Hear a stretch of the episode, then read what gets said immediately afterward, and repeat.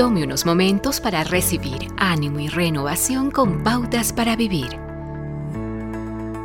Es bueno orar cuando su barco se está hundiendo o cuando su avión ha sido secuestrado o cuando ha llegado a un punto de total desesperación.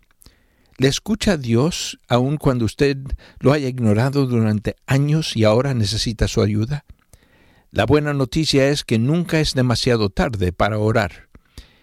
En un tiempo de desastre nacional, Naún clamó, Bueno es el Señor, es una fortaleza en el día de la angustia y conoce a los que en él se refugian. En ese versículo Naún nos da tres garantías muy alentadoras sobre Dios. Primero, Dios es un Dios bueno. Él escucha la voz del que está en necesidad y responde, sea que la persona esté de a buenas con Él o sea una extraña en su mesa. Si no fuera así, ninguno de nosotros calificaría para ser escuchados por el Rey de Reyes. En segundo lugar, Dios es un refugio al que podemos acudir cuando la dificultad, tragedia o desastre nos atormenta. Dios es nuestro amparo y fortaleza, nuestro pronto auxilio en las tribulaciones.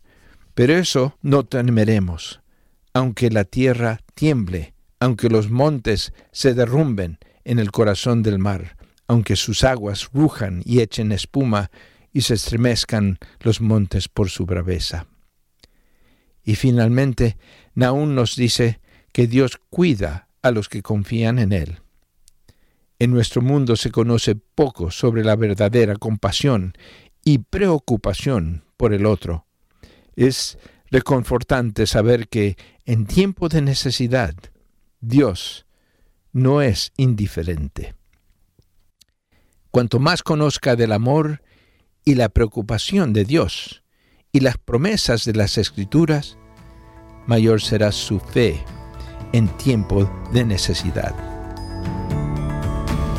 Acaba de escuchar a Eduardo Palacio con Pautas para Vivir, un ministerio de Guidelines International. Permita que esta estación de radio sepa cómo el programa le ha ayudado. Acompáñenos en la próxima emisión de Pautas para Vivir. Gracias por su sintonía.